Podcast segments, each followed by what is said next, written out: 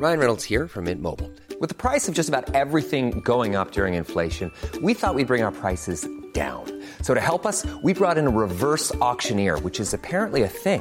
Mint Mobile unlimited premium wireless. Ready to get 30, 30, bit to get 30, bit to get 20, 20, 20, bit to get 20, 20, bit to get 15, 15, 15, 15 just 15 bucks a month. So, Give it a try at mintmobile.com slash switch. $45 upfront for three months plus taxes and fees. Promo for new customers for limited time. Unlimited more than 40 gigabytes per month. Slows. Full terms at mintmobile.com.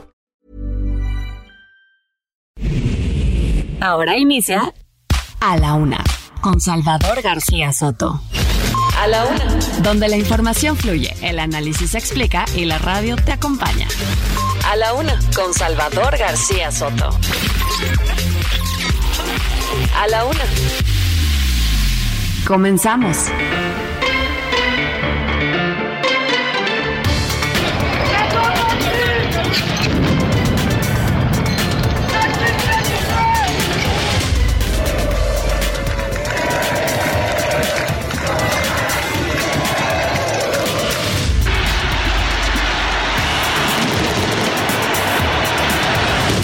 Hacerse cargo de la Secretaría de Comunicaciones, Infraestructura y Obras, Jorge Nuño.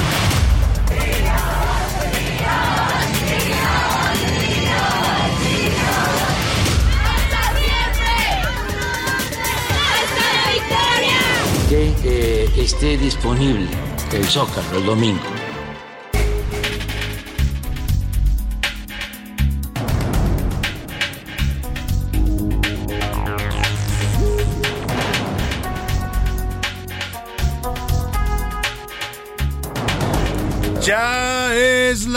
Una de la tarde en punto en el centro de la República. La saludamos con gusto. Estamos iniciando a esta hora del mediodía a la una este espacio informativo que hacemos para usted todos los días a esta hora del día. Ya lo sabe, aquí estamos listos para informarle, para entretenerle y para acompañarle también en esta parte de su día. En este miércoles 9 de noviembre, estamos justo a la mitad de esta semana. Avanzamos ya hacia la primera quincena del mes de noviembre y le tenemos preparado un programa con mucha información, con muchos temas importantes que le vamos a estar reportando, que le vamos a estar informando, por supuesto también explicando, contextualizando. Todo ya sabe que aquí en este programa no solo le damos información, no solo nos dedicamos a leerle noticias, sino también a explicarle los sucesos más importantes, a darle el contexto, a hacer el análisis y ya con todo eso, la mejor opinión siempre la tendrá usted. Vamos a tener, le decía, asuntos importantes en este miércoles, 21 grados centígrados la temperatura. Saludo con gusto a todas las estaciones que nos sintonizan en la República Mexicana. A partir de aquí en nuestra, de nuestra frecuencia central, el Heraldo Radio 98.5 de FM. Saludamos a toda la República, a la ciudad de Guadalajara, Jalisco. Muchos saludos a la Perla Tapatía a Monterrey, Nuevo León, a todos los amigos de la Sultana del Norte también les mandamos un saludo afectuoso, a los amigos laguneros allá en la comarca que se ubica entre los estados de Durango y Coahuila, a la gente de Oaxaca, capital, muchos saludos. Allá en Oaxaca, en los valles centrales, también en el istmo de Tehuantepec, suena la señal del Heraldo Radio, igual que en Tampico, Tamaulipas, muchos saludos también para todos los amigos tan pequeños y a los que nos escuchan también ahí en la zona conurbada, en Altamira, en eh, Puerto, eh, Puerto Madero. Ciudad Madero, perdóname, no es Puerto Madero, Puerto Madero es en Buenos Aires, Argentina. Ciudad Madero se llama la, otra, el otro municipio conurbado ahí en Tampico. A la gente de Tijuana, Baja California, ya en la frontera norte. A la gente de Tuxtla Gutiérrez en Chiapas y también a la gente de Chilpancingo, Guerrero, esta ciudad capital del estado de Guerrero. A la gente que nos escucha también al otro lado del río Bravo, les mandamos saludos afectuosos allá en el territorio de la Unión Americana. Vamos a tenerle, por cierto, todos los resultados que ayer hubo en las elecciones intermedias, en las elecciones en las que se renovó el Congreso y 36 gubernaturas de la Unión Americana. Resultados interesantes, ¿eh? Los republicanos están avanzando fuerte, aunque todavía los demócratas pelean la mayoría del Senado. Está todavía eh, por definirse quién se queda con la mayoría del Senado. En la Cámara de Representantes todo indica que la mayoría la tendrá el Partido Republicano. También en las gubernaturas el que más gana es son los republicanos, aunque los demócratas arrebatan dos estados importantes. Le voy a tener todo el reporte. En todo caso, saludamos a las ciudades de McAllen y de Bronzeville, también a la gente de San Antonio Texas y de Huntsville, Texas. También les mandamos un saludo afectuoso, igual que a la gente de Chicago, Illinois, allá en las frecuencias de Now Media Radio. Nos escuchan en estas ciudades de la Unión Americana. Y vámonos a los temas que le tenemos preparados en este miércoles. Palomeada. La reforma constitucional se va a prolongar. Se prolongará la permanencia de los militares en las calles hasta el 2028. Bueno, pues ya la validaron en el Senado, luego de que 20 congresos locales ya la aprobaron. Solo falta que la promulguen. Otro más, le voy a contar quién es el nuevo secretario de Infraestructura, Comunicaciones y Transportes, luego de que Jorge Arganis, de 79 años, pues ya no pudo continuar, si es que alguna vez estuvo al frente del cargo porque estaba muy enfermo, tiene casi 80 años, no es el tema de la edad, sino de su salud, eh, se ausentó prácticamente un buen tiempo de la Secretaría hasta que lo releva el presidente, una Secretaría que además fue de las grandes de las grandes dependencias de este país, con grandes presupuestos, hacían carreteras, puentes, administraban los puertos marítimos comerciales, tenían una serie de funciones. En este gobierno la redujeron a casi nada y estamos además batallando porque la acaban de hackear, ¿no? Le, y además perdimos la categoría 1 en la aviación mexicana de acuerdo a las autoridades de Estados Unidos, en fin, una secretaría muy disminuida y su nuevo titular pues también con un perfil bastante bajo. Le voy a contar quién es el nuevo titular de la Secretaría de Comunicaciones y Transportes. Y apretada, la elección intermedia de los Estados Unidos luce muy, muy apretada. En el Congreso los republicanos y los demócratas se pelean el Senado palmo a palmo, ¿eh? es como una final de estas parejeras en las carreras de caballos. Así más o menos está la pelea por el Senado de los Estados Unidos. Le contaré quiénes son las figuras claves en esta elección del país vecino. Y ayer por la noche, por cierto, ya salió a celebrar el resultado para los republicanos. El señor Donald Trump dijo que eran buenos resultados y bueno, se espera que pronto el señor Donald Trump, a partir de estos resultados, anuncie su nueva candidatura a la presidencia de los Estados Unidos. Como usted lo escucha, viene de regreso el pelos de zanahoria. Y la Cuauhtemiña, el gobernador de Morelos, Cuauhtémoc Blanco, pidió al Congreso local valorar al fiscal de Morelos, Uriel Carmona, para una posible remoción. Esto es parte de lo que ha aflorado también en la pugna entre el gobierno de la Ciudad de México y el fiscal de Morelos. Es un fiscal bastante incómodo para el señor Cuauhtémoc Blanco y está aprovechando la coyuntura de este golpeteo que le están dando desde la jefatura de gobierno de la Ciudad de México al fiscal para pedir que lo remueva el Congreso. Ya lo ha intentado varias veces ¿eh? y no ha podido hasta ahora porque no tiene la mayoría calificada el señor Cuauhtémoc Blanco para remover al fiscal. En los deportes, sirvan la penúltima. La selección mexicana de fútbol va a enfrentar hoy a Irak en el penúltimo partido antes de su debut en Qatar 2022. Hay polémica por la convocatoria del No le gustó a mucha gente y muchos están cuestionando por qué no convoca a Santiago Jiménez, este goleador de la Liga Europea mexicano, y sí quiere convocar a fuerzas a Raúl Jiménez que está lesionado. Son de esas cosas extrañas que pasan en el fútbol. Dicen por ahí lo que no suena lógico, suena metálico, ¿no? Y los intereses económicos lamentablemente también pesan en el fútbol mexicano. Además, gracias por participar. Los Tigres confirmaron ya la salida de Miguel El Piojo Herrera de la dirección técnica del equipo. Le dan las gracias al Piojo, no le fue bien con los Tigres y bueno, pues van a buscar otro técnico. Ya nos estará informando de estos temas Oscar Mota. En el entretenimiento, Ana Arriaga nos va a platicar sobre el reality show de la familia Montaner que se estrena hoy en Disney Plus. Ricardo Montaner, su hija Eva Luna, su esposa y su yerno Camilo, que son ya famosos también los dos jóvenes, van a estar eh, participando en este eh, show de reality show de Disney Plus. Ya le nos contará Ana Arriaga. Vámonos por lo pronto, como siempre a esta hora, a hacerle las preguntas de este día. ¿Para qué? Para que usted opine, comente, debata con nosotros y participe, haciendo de este espacio que es suyo, pues el lugar también de debate. En A la Una te escuchamos.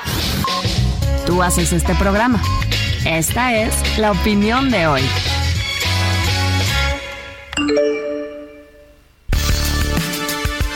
Y en la pregunta del día hoy le tengo temas interesantes para comentar, para opinar, para debatir. Desde el martes en Egipto, ahí en, en este país del Medio Oriente, comenzó la Conferencia de Naciones Unidas para el Medio Ambiente, la llamada COP27. Se han hecho declaraciones importantes en esta reunión en la que se busca pues advertir, alertar de que estamos ya pues sufriendo los efectos de un cambio climático que los seres humanos no fuimos capaces de frenar oportunamente y que hoy nos está a punto de costar pues eh, situaciones muy graves y delicadas en nuestra supervivencia en este planeta. Por ejemplo, ahí el señor Antonio Guterres, el secretario general de la ONU, afirmó que nos dirigimos ya inevitablemente a toda velocidad al infierno climático, así lo llamó infierno climatológico, habla de un clima que se va a descontrolar completamente en el planeta, que va a provocar graves afectaciones a las ciudades, a los países, que va a provocar muertes lamentablemente y dolor también.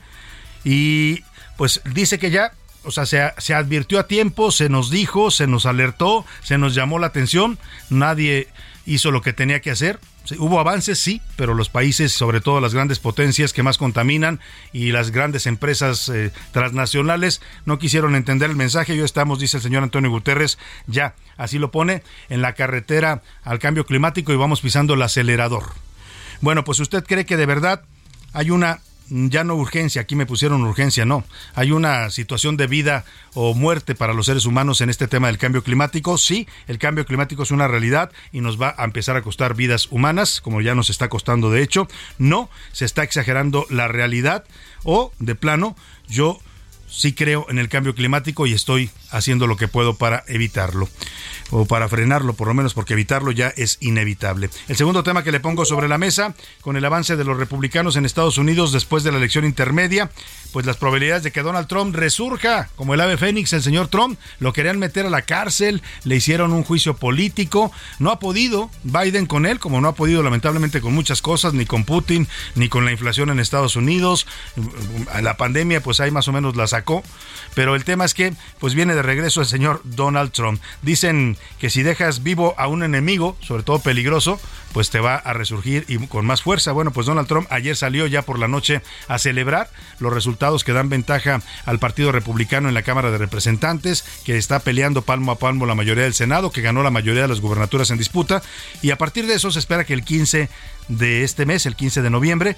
el señor Trump anuncie su tercera candidatura a la presidencia de los Estados Unidos. ¿Usted cree que ¿Usted qué piensa de este posible regreso de Donald Trump, que vuelva a ser candidato y posiblemente presidente de los Estados Unidos? Es malo, muy malo. Va a comenzar con acciones nuevamente en contra de México. Es bueno, sí, él sí cuida a los mexicanos y además López Obrador lo quiere mucho. Y bueno, ya la tercera opción era esa también. El único que quiere a Trump es López Obrador.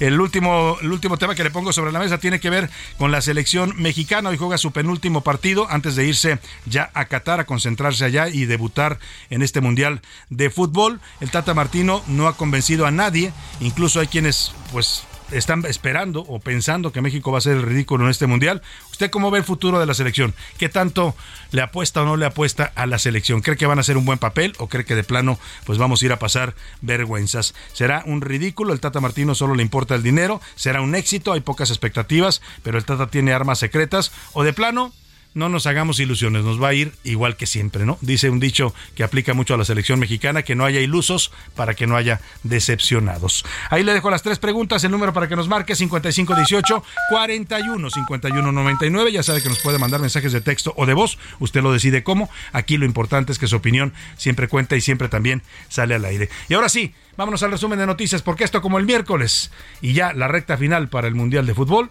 ya comenzó. Aprietan cinturón. Expertos en telecomunicaciones advirtieron que por quinta vez en el año los mexicanos redujeron su gasto en telefonía celular y uso de Internet. Repunte. Petróleos Mexicanos informó que durante el tercer trimestre de 2022 la producción de combustóleo, el residuo que se genera en la elaboración de gasolinas, aumentó 10% a tasa anual. Incumplidos. Vecinos del edificio City Towers en la alcaldía Benito Juárez denunciaron a la constructora por no haber cumplido con las promesas de entrega y acabados de decenas de departamentos. Retirada. El ejército ruso anunció el miércoles que se retira de la orilla occidental del río Níper en la región ucraniana de Gerson, anexionada por Moscú en septiembre ante los ataques ucranianos. Unfollow. Por primera vez desde la creación de Facebook, Mark Zuckerberg despidió a 11.000 empleados, lo que representa el 13% de los trabajadores de Meta en todo el mundo.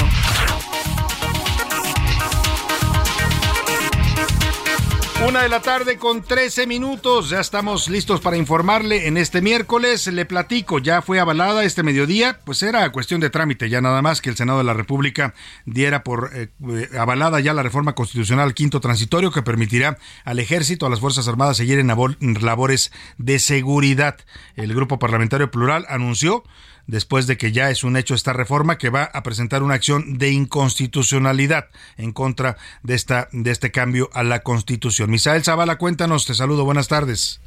Buenas tardes, Salvador. Te saludo, saludo también al auditorio, pues hoy el Pleno del Senado de la República consumó ya la reforma para que se amplíe el plazo de las Fuerzas Armadas en tareas de seguridad pública hasta el año 2028. Los senadores recibieron hoy el oficio de la Cámara de Diputados con el que se remite ya este decreto por el que se reforman, adicionan y derogas diversas disposiciones de la Constitución Política de los Estados Unidos Mexicanos en materia de Guardia Nacional. Y ya con esto, Salvador, el gobierno federal puede publicar la reforma en el diario oficial de la federación para que entre en vigor de manera inmediata. Este proyecto llega acompañado de 20 votos aprobatorios y uno en contra del Congreso de Guanajuato, mientras que los eh, congresos del estado de Baja California, Baja California Sur, Campeche, Coahuila, Colima, Chiapas, Hidalgo, Estado de México, Michoacán, Nayarit, Oaxaca, Puebla, Quintana Roo, San Luis Potosí, Sinaloa, Sonora, Tabasco, Tamaulipas, Veracruz y la legislatura de la Ciudad de México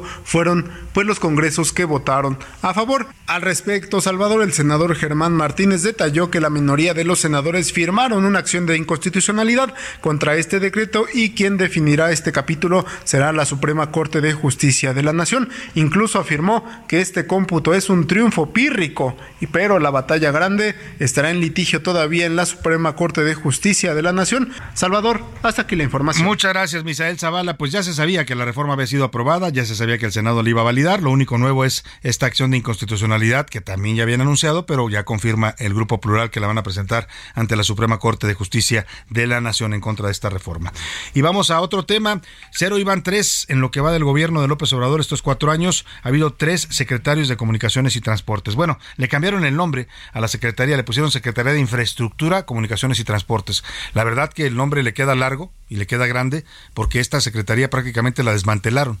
Ya nada más se dedica a administrar algunas cosas como la aviación y ni siquiera eso, porque ahora ya la, la manejan militares también el tema de la aviación civil, eh, pues a verificar carreteras, no han construido autopistas en este gobierno, no hay, no hay mucha inversión en autopistas, eh, no hay mucha inversión en infraestructura en general y las obras grandes que, hace este gobierno, el tren Maya, la refinería de Dos Bocas, el, el, aeropuerto, ni siquiera el aeropuerto construyó esta Secretaría de Infraestructura para que usted me entienda, lo construyó el ejército. Por eso le digo que es una secretaría pues que ha sido prácticamente minimizada, ninguneada en este gobierno y prueba de ello es que ya van tres titulares. El primero, que era el ingeniero eh, eh, Jiménez Espriu, Javier Jiménez Espriu, renunció precisamente cuando el presidente López Obrador le dio el último golpe a esta secretaría, le quitó la administración de los puertos eh, comerciales marítimos. Todos los puertos comerciales hoy los administra la Marina con el argumento de que había mucha corrupción y que la Marina iba a acabar con esa corrupción. No sabemos qué tanto ha acabado, pero por lo pronto a la Secretaría pues le quitaron lo, lo poco que le quedaba. Y tan minimizada está que después, en lugar de Jiménez Esprío, el presidente puso al ingeniero Jorge Arganis, eh, un hombre de edad también ya grande, el señor Jiménez Espriu era de más de 80 años. El tema no es la edad, ¿eh? yo no soy en contra de que haya gente de experiencia en los cargos, el tema es si tienen la vitalidad y la salud necesaria para estar al frente de una responsabilidad pública. Y el señor Arganis, lo vi un par de veces y francamente, pues no tenía una buena salud lo tenían que ayudar a caminar, estaba enfermo, se la pasaba mucho tiempo fuera de, la dependencia porque tenía que atenderse a sus vales de salud y terminó por retirándose precisamente por la salud. Tenía un mes acéfala esta secretaría para que se dé usted una, una, idea de cómo en este gobierno pues no le importó al presidente esta secretaría porque las obras importantes, el dinero y el presupuesto para las obras que él quiere pues lo maneja él. Dos Bocas lo maneja él con Rocío Nale, el Tren Maya lo hace el ejército con bajo las órdenes del presidente, el aeropuerto Felipe Ángeles lo hizo el ejército, el famoso corredor transísmico tampoco lo tiene la Secretaría de Comunicaciones. Al final, pues, lo que le quiero decir es que pues ya el presidente acabó con este eh, encargo de despacho que tenía la Secretaría desde que el señor Arganis se retiró por motivos de salud y hoy nombró a un nuevo titular. Se llama el señor eh, Jorge Jorge Nuño Lara es el nombre del nuevo titular. Era subsecretario de hasta ahora de infraestructura, es licenciado en economía, no sé qué tiene que ver infraestructura y comunicaciones con economía, pero es un economista, seguramente es muy honesto, dice el presidente, ¿no? Y es muy incondicional. Ya sabe que eso, eso cuenta más en este gobierno y dicen que tiene amplia experiencia en administración. Era subsecretario, llegó a reemplazar el año pasado al otro subsecretario que salió por conflictos de interés, tenía empresas que estaba, estaban siendo contratadas por la Secretaría de Comunicaciones y bueno, pues ahora es el nuevo titular de la Secretaría de Comunicaciones. Escuchemos quién es el nuevo encargado de esta Secretaría minimizada, ninguneada de la Secretaría de Infraestructura y Comunicaciones. Hasta este miércoles, Jorge Nuño Lara se desempeñaba como subsecretario de Infraestructura de la Secretaría de Infraestructura, Comunicaciones y Transportes del Gobierno Federal, pero desde septiembre de este año quedó a cargo del despacho de la dependencia debido al deterioro estado de salud de Jorge Arganis. Nuño Lara es licenciado en Economía por el ITAM. Cuenta con experiencia en la administración, preparación y puesta en marcha de proyectos de infraestructura en los sectores de comunicaciones, transporte, medio ambiente, energía y salud. Sustituyó en la subsecretaría a Cedrich Iván Escalante Sauri, que fue separado del cargo tras ser exhibido ante López Obrador por un posible conflicto de interés al poseer empresas que mantienen contratos con la dependencia. También ejerció funciones como titular de la unidad de inversiones en la Subsecretaría de Egresos de la Secretaría de Hacienda y Crédito Público hasta el 31 de marzo de 2021 y coordinó los proyectos de infraestructura para apuntalar la reactivación económica en el marco del Acuerdo Unidos por el Progreso de México y el Bienestar de Todos. En agosto del 2000 y junio del 2001 colaboró en el Instituto Nacional de Estadística y Geografía como jefe de departamento y luego como subdirector de análisis de series de tiempo económicas en la Dirección General de Contabilidad Nacional, Estudios Socioeconómicos y Precios. Este es el perfil del nuevo titular de la Secretaría de Comunicaciones y Transportes, una secretaría que en este sexenio ha sido devaluada, minimizada y despreciada por el actual presidente. Para la una con Salvador García Soto, Iván Márquez. Pues ahí está, dicen que es un buen administrador de infraestructura, cualquier cosa que eso signifique, y su mayor acercamiento a estos temas de construcción de infraestructura y comunicaciones es haber administrado o haber sido parte de estos acuerdos que hizo el presidente con un grupo de empresarios, los famosos 25 proyectos de infraestructura que iban a hacer. Llevan como cuatro años negociándolos y hasta ahora no se ha hecho un solo proyecto. Para que vea usted, eh, por ahí está la decisión del presidente. Seguramente, como dice el presidente, es muy leal. En este gobierno se premia más la lealtad que la capacidad o la experiencia para un cargo público, aun cuando sean cargos de alta especialización tecnológica, como es el caso de eh, la Secretaría de Infraestructura, Comunicaciones y Transportes.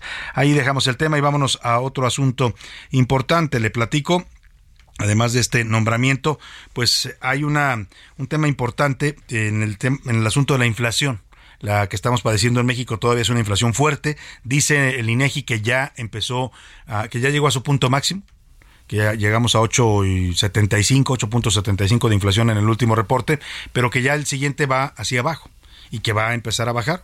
Ojalá y sea cierto.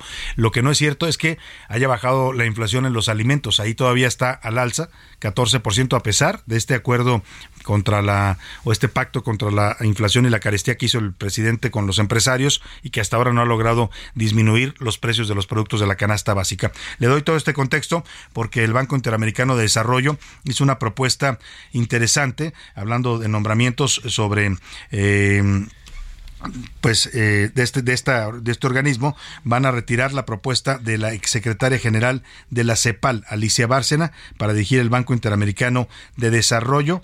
Y bueno en su lugar el gobierno va a presentar a un subgobernador del Banco de México Gerardo Esquivel. Lo quieren mandar allá al vida Gerardo Esquivel es el el subgobernador incómodo del Banco de México, es el más crítico con las propuestas del gobierno de López Obrador y bueno, parece que lo van a mandar allá como propuesta de México para el BID. Pues vamos a contigo, Verónica Reynolds, para que nos comentes de estos datos y también del tema de la inflación. Buenas tardes, Salvador. Pues sí, como lo comentas, en octubre la inflación general anual se desaceleró al alcanzar una tasa de 8.41% de acuerdo con cifras del Instituto Nacional de Estadística y Geografía. Esta tasa confirma que la inflación alcanzó su pico en septiembre pasado, que se ubicó en 8.70%, consideró Carlos Serrano, economista en jefe de BBVA México. Asimismo, el índice subyacente que mide la trayectoria esperada de los precios en el mediano y largo plazo se incrementó 0.63% mensual y 8.42% anual, también por debajo del 8.45% esperado, por lo que a decir de Carlos Serrano, esta podría haber alcanzado su techo en octubre. Sin embargo, los precios de los alimentos y productos agropecuarios siguieron a la alza con incrementos anuales de 13.95 y 14.25% respectivamente. De ahí que durante octubre las familias tuvieron que pagar 23.16% más por las calabacitas, 18.80 por el jitomate, 5.15 por el azúcar, 1.62 por la tortilla de maíz, 1.53 por la leche pausterizada y fresca, así como 17.46% más por la electricidad, 0.95 en los precios en loncherías, fondas, torterías y taquerías, 0.90 en restaurantes y similares, 0.67 por la gasolina de bajo octanaje y 0.21% más en los costos de la vivienda propia. Gracias, Verónica Reynolds, por tu reporte. Vámonos a la pausa con música. Lo dejo con California Uber Alls. Es una canción de 1979 de los Deads Kennedy. Regresamos.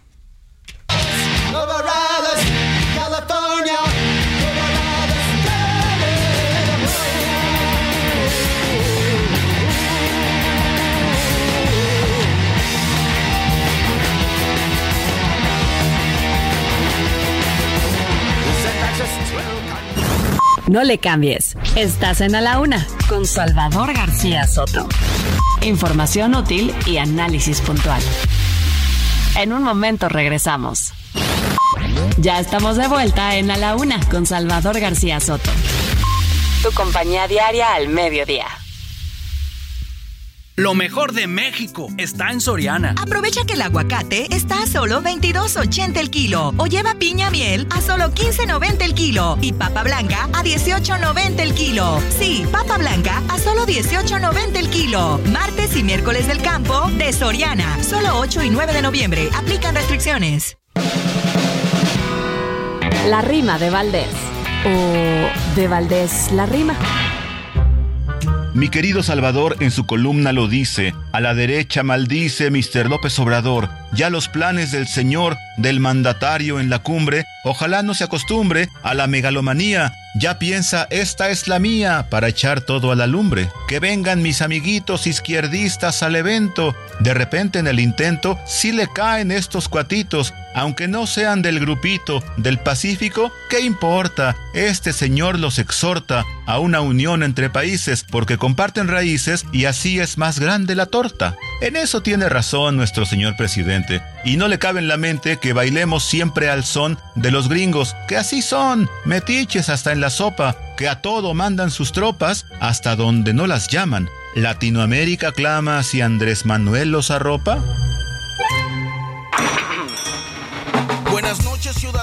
Y público presente.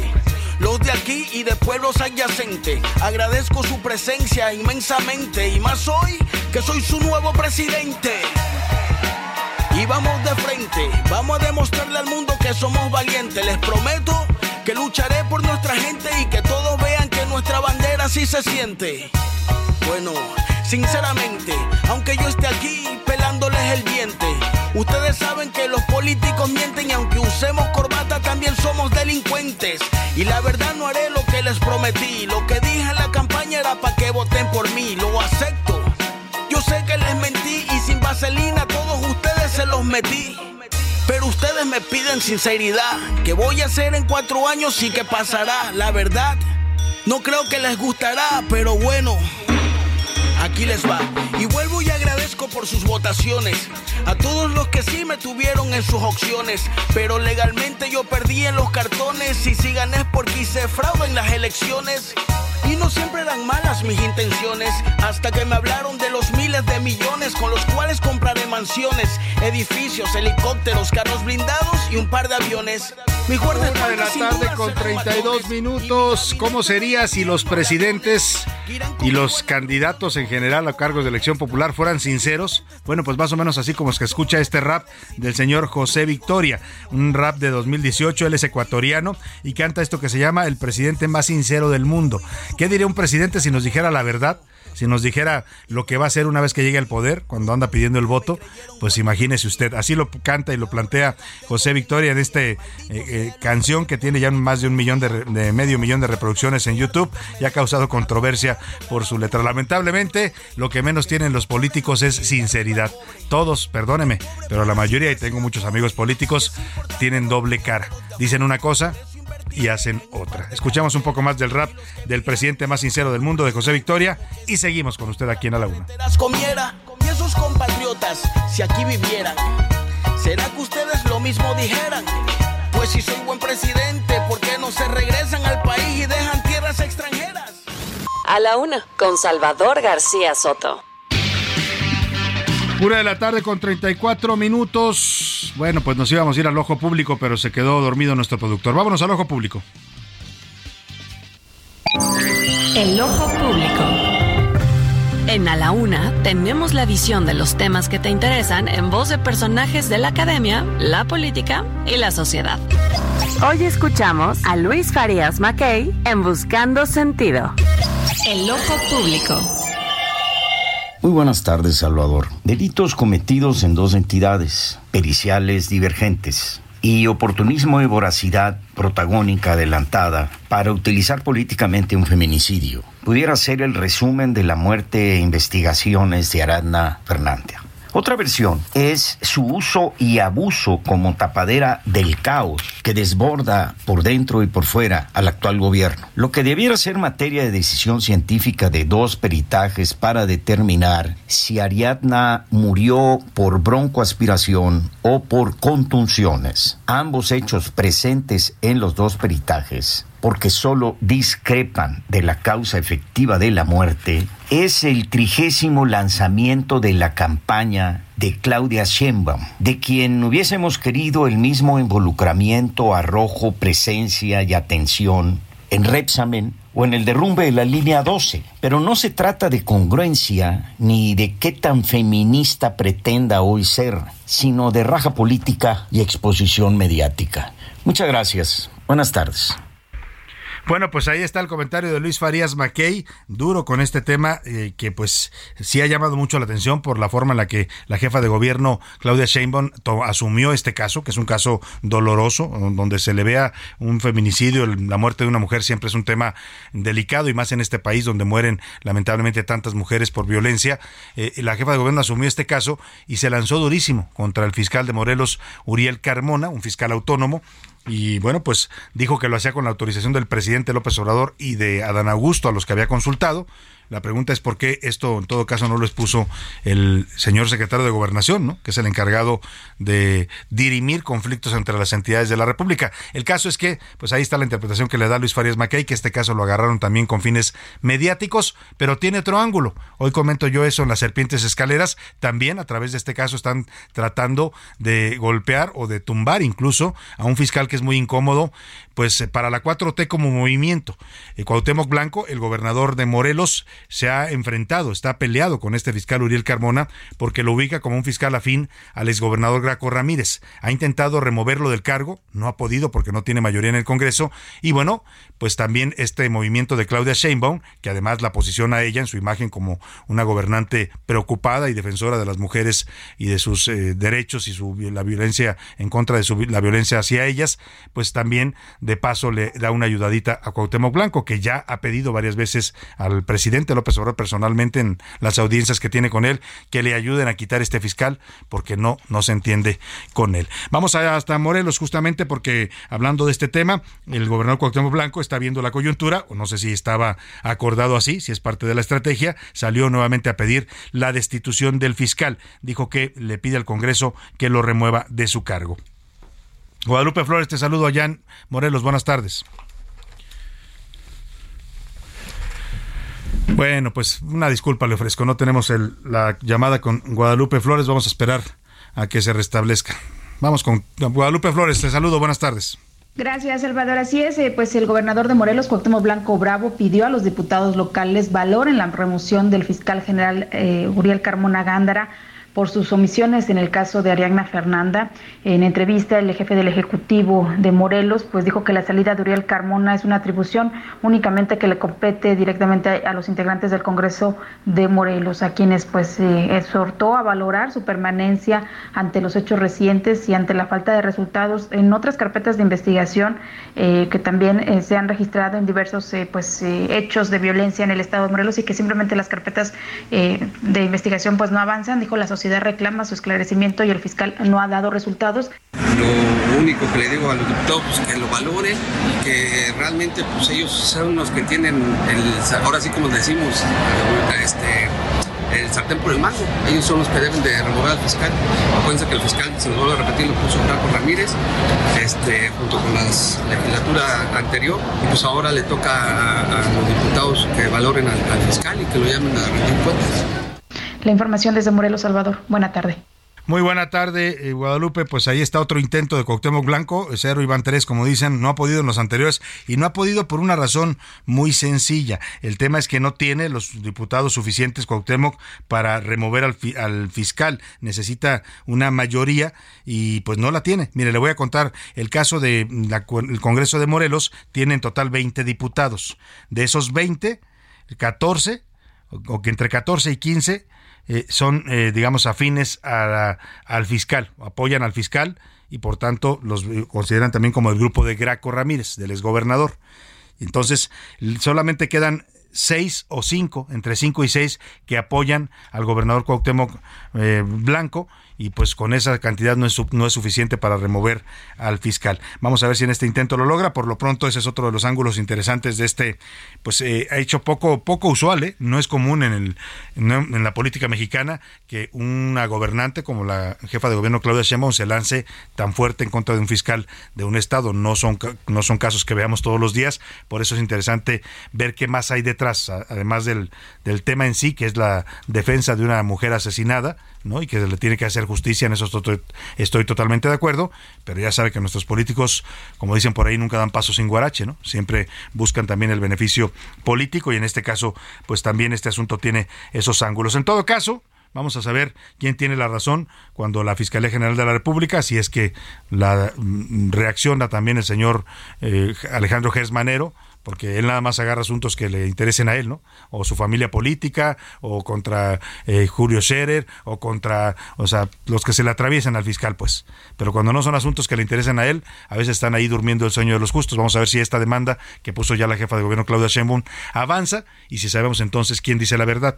Si es la Fiscalía de Justicia de la Ciudad de México y Ariadna Fernanda fue asesinada por este sujeto Rautel N y su novia, o si tenía razón el fiscal de Morelos y eh, ella no murió necesariamente por, eh, por asesinato y por los golpes que le propinaron, sino por una congestión alcohólica. Eso se tendrá que definir ya en los tribunales. Vámonos a otro asunto importante. A la una, con Salvador García Soto.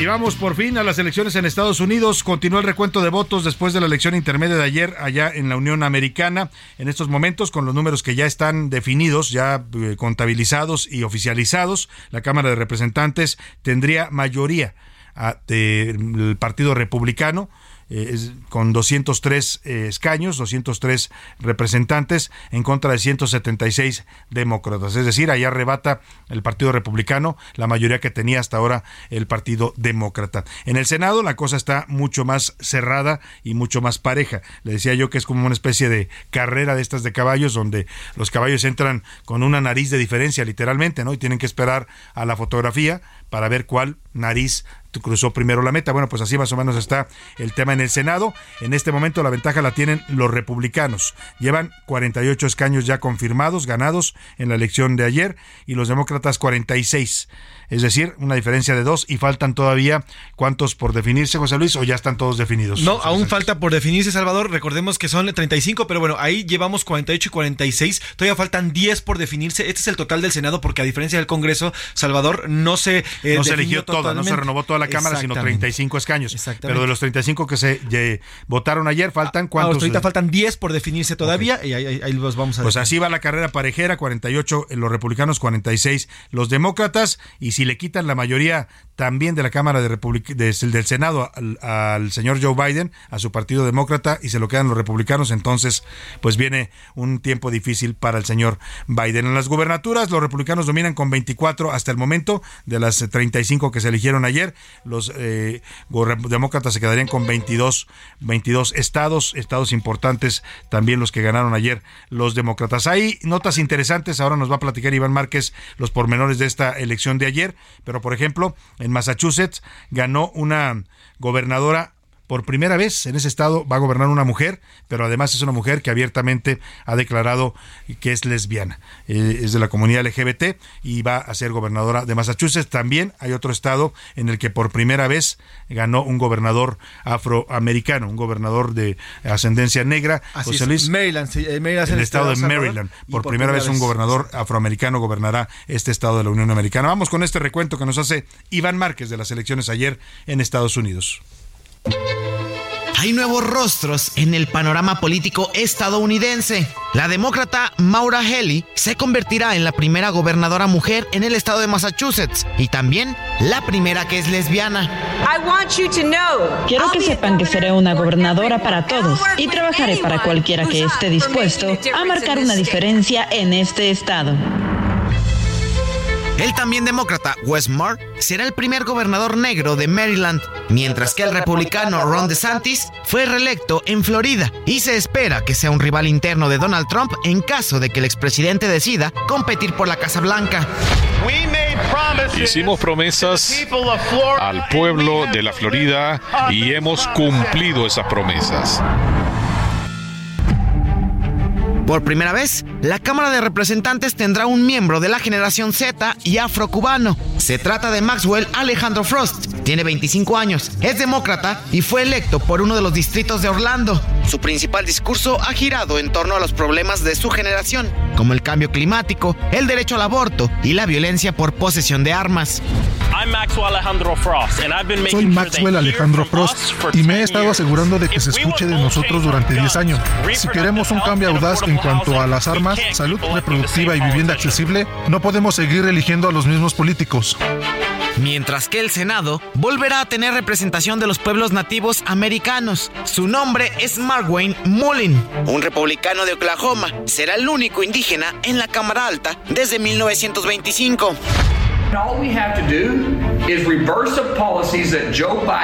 Y todo lo que tenemos que hacer es revertir las políticas que Joe Biden revirtió de Donald Trump, volver a las políticas que Donald Trump tenía y podamos asegurar nuestra frontera. Así, los nuevos perfiles en la política estadounidense.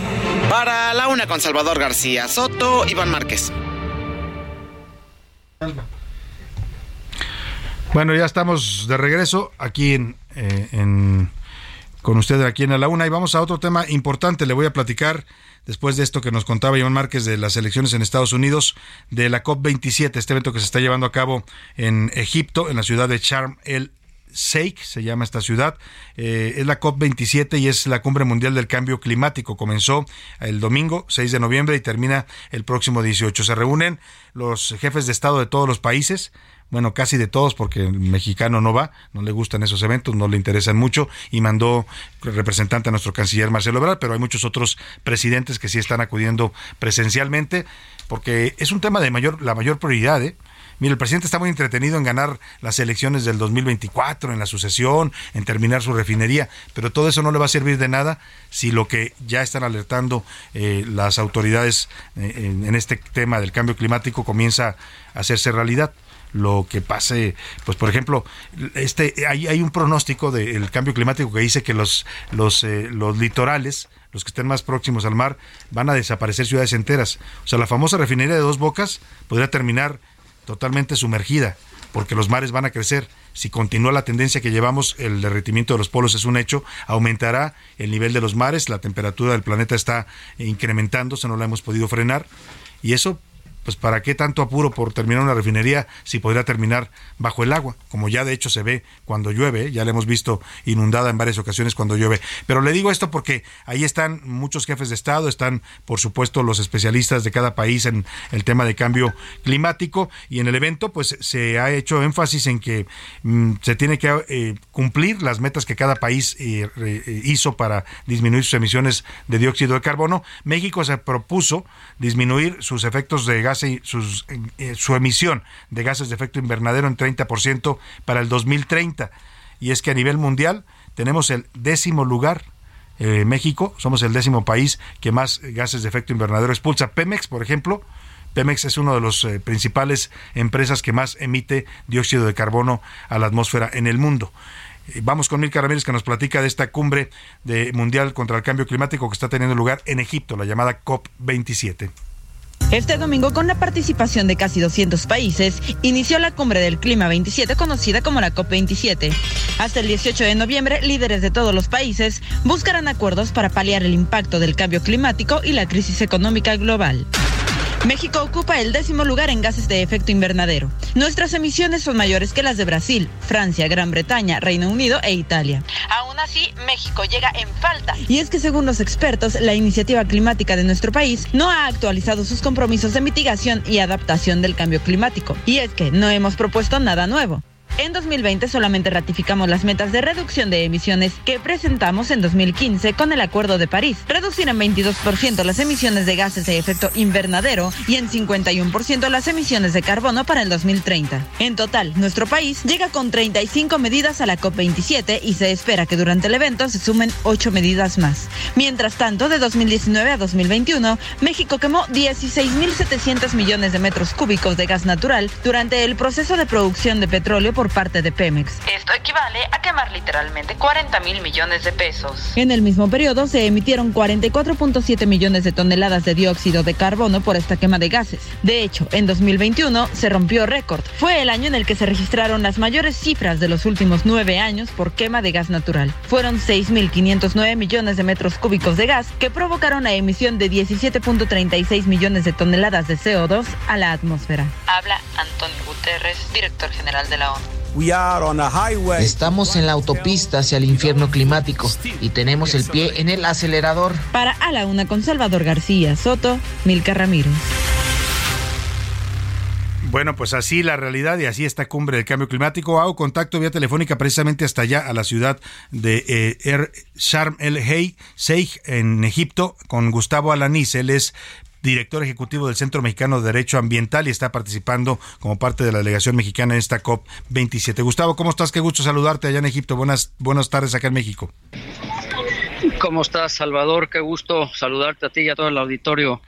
¿Cómo está, eh, pues, cómo ves la participación de México en esta COP27? ¿Qué tanto las metas que se está proponiendo el país, aumentar su disminución de eh, gases de efecto invernadero eh, hasta 30% en el año 2030 se pueden cumplir, Gustavo?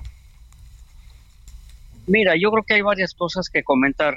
La primera de ellas tiene que ver con lo que decías al principio sobre el tema de la voluntad política.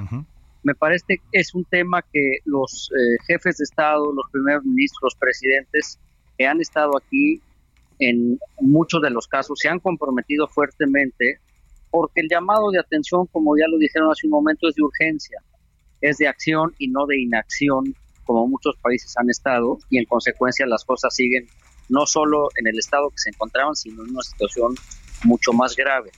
Entonces, para el caso particular de México, hay que decir varias cosas. Mencionaban ahorita las contribuciones nacionalmente determinadas. ¿Eso qué es? Son los compromisos que cada país hizo en el 2015 para que voluntariamente fuéramos cumpliendo internamente en cada país para reducir las emisiones de gases de efecto invernadero. Lo malo con eso, Salvador, para efectos de México, es que en aquel entonces el, Climate Action Tracker dijo que lo que México había propuesto era insuficiente. Después, en el 2020, viene México a renovar sus contribuciones nacionales, no lo hace, las mantiene igual, y entonces el Climate Action Tracker nos dice es altamente insuficiente. Y este año lo que nos dice esta misma institución es que nuestro esfuerzo es críticamente insuficiente. Entonces México no está al nivel, no está a la altura eh, de las circunstancias, México lo que tendría que hacer, tendría que estar haciendo es renovando la ambición climática para que sea más, más alta, más estricta, más fuerte y en consecuencia logremos contribuir a que la, la temperatura del planeta no aumente más de 1.5 grados, que es lo que está deseando eh, se está deseando en el contexto de las Naciones Unidas. Ahora, hay temas que hay que poner eh, sobre la mesa. Por ejemplo, un tema muy delicado que se estuvo discutiendo los últimos dos días es la parte del financiamiento. Los países se comprometieron a poner 100 mil millones de dólares para poder contribuir a que los países pobres, los países más vulnerables, los países de desarrollo, puedan realmente empezar a mover eh, políticas y acciones en este sentido. Sin embargo, los 100 mil millones de dólares, por un lado, no han llegado, pero tampoco son suficientes. Entonces, hay que ir por más, ¿no? Hay que hacer un esfuerzo adicional, pero por lo menos hay que poner lo que los países ya se habían comprometido en años eh, anteriores. Claro. También parte de la discusión, Salvador, amigos del auditorio, ha estado muy centrada en un tema que, que pocos conocen, y que se llama las pérdidas y daños. Y eso lo que quiere decir es que hay que compensar a los afectados, ¿no? a los más vulnerables, que ni siquiera han generado emisiones de gases de efecto invernadero, pero que están teniendo graves consecuencias climáticas como consecuencia de todo lo que está sucediendo, ¿no? Las tormentas, las inundaciones, etcétera, pues hace que la gente, por ejemplo, se tenga que desplazar, ¿no? ¿Quién ayuda, no? ¿Quién compensa por esas pérdidas que hay para la gente? Entonces también se está viendo la posibilidad de establecer un fondo eh, climático especialmente nada más para poder compensar a los países más afectados. Ahora, decías tú, no hay voluntad política, y eso queda claro. Me va, a cortar la guillotina Gustavo Alanís, pero te quiero pedir si nos aguantas un poco la línea, si puedes hacerlo, porque sé que estás en una llamada eh, a distancia, eh, para terminar la conversación, porque me corta en cualquier segundo la guillotina y te quería preguntar, eh, la falta de voluntad también se refleja en el presupuesto. El presupuesto 2023 no tiene ningún apartado especial para este tema del cambio climático. Por supuesto, aquí esperamos y con mucho gusto seguimos la conversación. Vamos a rápidamente a la pausa y volvemos a seguir conversando con Gustavo Alanís, director ejecutivo del Centro Mexicano de Derecho Ambiental, participante eh, por parte de México en esta cumbre del cambio climático allá en Egipto. Ya regreso con usted. No le cambies. Estás en A la Una con Salvador García Soto. Información útil y análisis puntual. En un momento regresamos. Ya estamos de vuelta en A la Una con Salvador García Soto. Tu compañía diaria al mediodía. En Soriana encuentras la mayor calidad. Lleva pollo entero fresco a 39.90 el kilo y milanesa de res pulpa blanca a 164.90 el kilo. O compra uno y lleve el segundo al 50% de descuento en queso Filadelfia de 200 gramos. Soriana, la de todos los mexicanos. A noviembre 9, aplica restricciones policía te está extorsionando. Pero ellos viven de lo que tú estás pagando y si te tratan como a un delincuente, no es tu culpa. Dale gracias al regente, hay que arrancar el problema de raíz. Y cambiar al gobierno de nuestro país, a la gente que está en la burocracia, a esa gente que le gustan las migajas, yo por eso me quejo y me quejo. Porque aquí es donde vivo y yo ya no soy un pendejo que no guachas los puestos del gobierno. Hay personas que se están enriqueciendo. Gente que vive en la pobreza. Nadie hace nada porque nadie le interesa. La gente de arriba te detesta. Hay más gente que quiere que caigan sus cabezas y le das más poder al poder más duro te van a venir. Porque fuimos potencia mundial. Somos pobres, nos manejan mal. Dame, dame, dame, dame Dos de la tarde con un minuto. Estamos regresando y iniciando a esta hora del mediodía la segunda hora de A la Una. Vamos a la segunda parte de este espacio informativo con mucha información, todavía con muchos temas, historias, noticias, entrevistas. Vamos a seguir hablando en un momento más del cambio climático y esta COP27 que se está llevando a cabo en Egipto. Pero por lo pronto regresamos con esta canción de Molotov. Se llama Give Me the Power, dame el poder. Allá por 1997 empezó a sonar esta canción que incluso fue censurada en la radio por su letra porque hablaba de una crítica dura al sistema sistema imperante entonces, que era el sistema perista. Y mire, fue una canción que influyó también, tuvo su papel en el movimiento que generó el triunfo de Vicente Fox, la alternancia democrática, la primera alternancia democrática en la presidencia de México en el año 2000. Ese poder tiene también la música cuando habla de estos temas y esta semana estamos dedicándolo justo a hablar de la política, la democracia y los políticos corruptos. Escuchamos un poco más de Molotov y seguimos aquí con más para usted en A la Una. México, cabrones. Que se sienta el power. Juntos como hermanos porque somos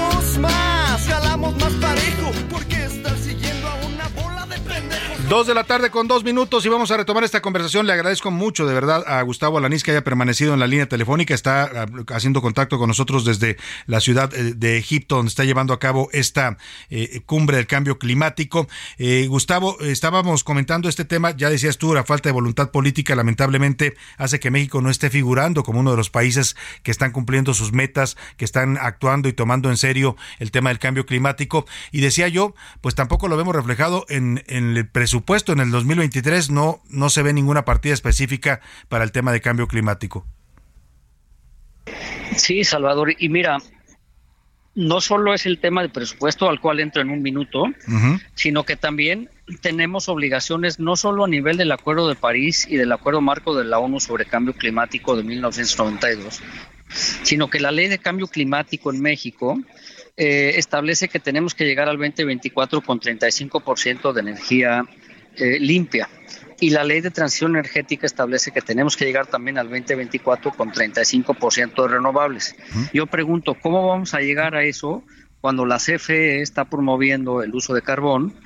Eh, cuando se construye una refinería y se están rehabilitando cinco más o se van a rehabilitar cinco más, cuando estamos promoviendo los autos chocolate, pues todo eso es emisiones de gases de efecto invernadero y es no poder cumplir con nuestras metas. Pero además, lo más penoso de todo es que están proponiendo a Sembrando Vida, que está deforestando, y al Tren Maya, que ha acabado con buena parte de la selva en, la península de Yucatán, como medidas de mitigación climática, lo cual eh, vale la pena decirlo, eso se llama greenwashing, aquí y en todas partes del mundo.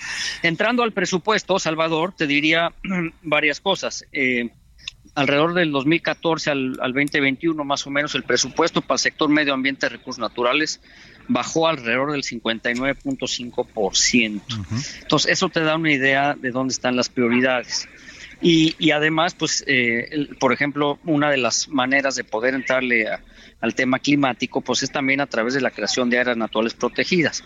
La pregunta es, ¿Para qué creamos las áreas cuando no hay presupuesto? La Comisión de Áreas Naturales Protegidas cada vez está más pobre, las, las áreas protegidas no tienen planes de manejo, etcétera. Entonces yo creo que hay que hacer una reconversión, ¿no? Hay que darle prioridad al tema ambiental, al tema climático y actuar en consecuencia.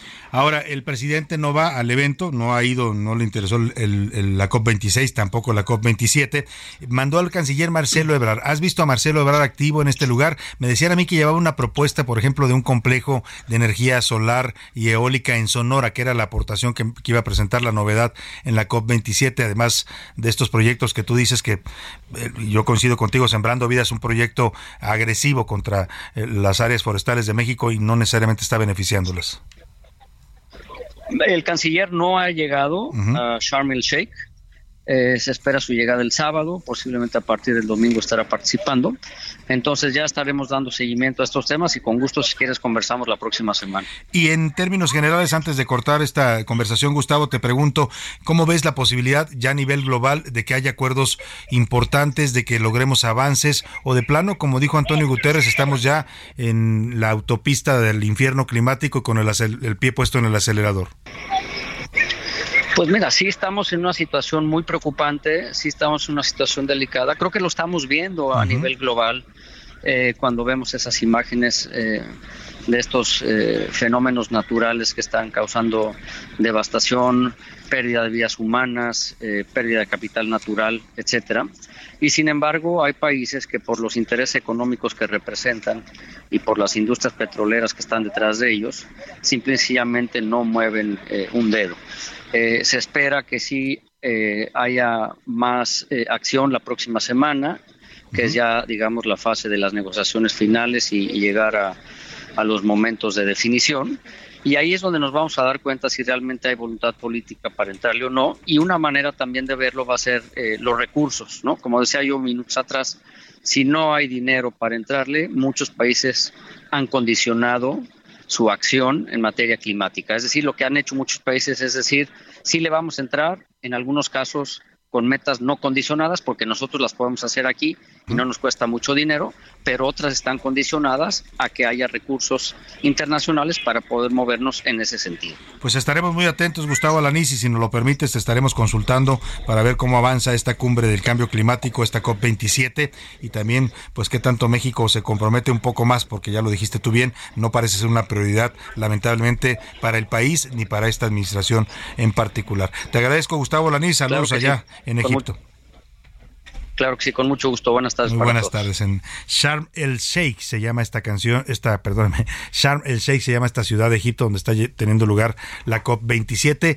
Y bueno, pues fuerte lo que dice Gustavo Alanice, no hay interés de esta administración, no la ha habido tampoco de las otras, ¿eh? no es que Peña Nieto hubiera hecho la gran cosa en el cambio climático. Calderón se comprometió un poco más en ese tema, ¿eh? incluso recibió reconocimientos a nivel internacional, pero con Peña Nieto el tema se diluyó, con López Obrador de plano desapareció en el discurso público el presidente nunca le he escuchado hablar de este problema.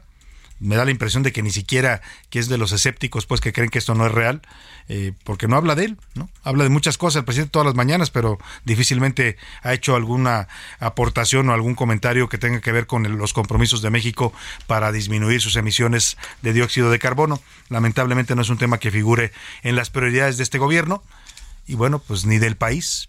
La, andamos apostando por otras cosas, andamos preocupados por la sucesión presidencial, por, por muchos otros temas y no por esto que nos puede costar en, pues quién sabe, a lo mejor en décadas o años, eh, el futuro como especie y como país también. Ahí dejamos el asunto. Vámonos rápidamente, es momento de, a esta hora del día, de escuchar su voz, pero antes, antes vamos a escuchar a Oscar Mota, que ya está aquí llegando a la cabina, porque México está jugando su penúltimo partido antes de irse al Mundial de Qatar. Y Oscar Mota, cuéntanos cómo, cómo va el partido de México. me iba a inventar una alarma querido Salvador García Soto. Está jugando México contra Irak, minuto 10 del primer tiempo. México atacando por el lado izquierdo con un centro de Jesús Gallardo. Termina rematando a Alexis Vega, jugador de las Chivas. Se aventó con una, eh, como de la tercera cuerda, como si fuera de la lucha libre. Y cierra, obviamente, la pinza. 1-0 México está ganando ya en este momento. Vaya, pues buena noticia. Eh, bueno, de, lo, perdido lo encontrado. Lo que mejor puede pasar es que México gane este partido jugando bien, que nadie se lesione, por favor. Y que obviamente eh, estos delanteros pues puedan encontrar un buen... Eh, Para levantar un poco el ánimo. Es correcto. Ya más adelante te pregunto más detalles porque hay mucha polémica con la convocatoria. Ay, el señor Tata, Martino, pero lo platicamos más, adelante. Más adelantito llegará Oscar Mota con toda su sección de los deportes aquí en A la Una. Por lo pronto, le decía es momento de escuchar su voz en este espacio. Ya están conmigo aquí en la mesa y les doy la bienvenida a Milka Ramírez. ¿Cómo estás, Milka?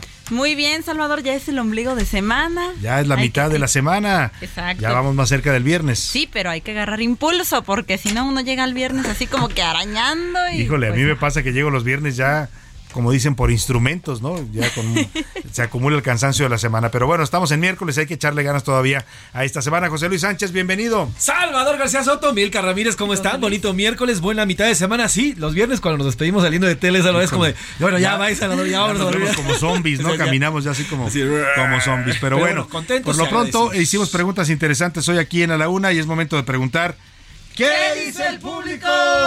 Muchos comentarios, Salvador, sobre todo en el tema del cambio climático. Mira, nuestro auditorio es bastante consciente. Pero bueno, vamos a leer primero a Yolita Ortiz. Dice, buenas tardes, Salvador, y a tu gran equipo. Yolita. Yo vivo, Yolita Ortiz, así se llama. Yo vivo en Cuernavaca. El fiscal y el gobernador traen pleito casado, pero los dos son igual de nulos en su papel.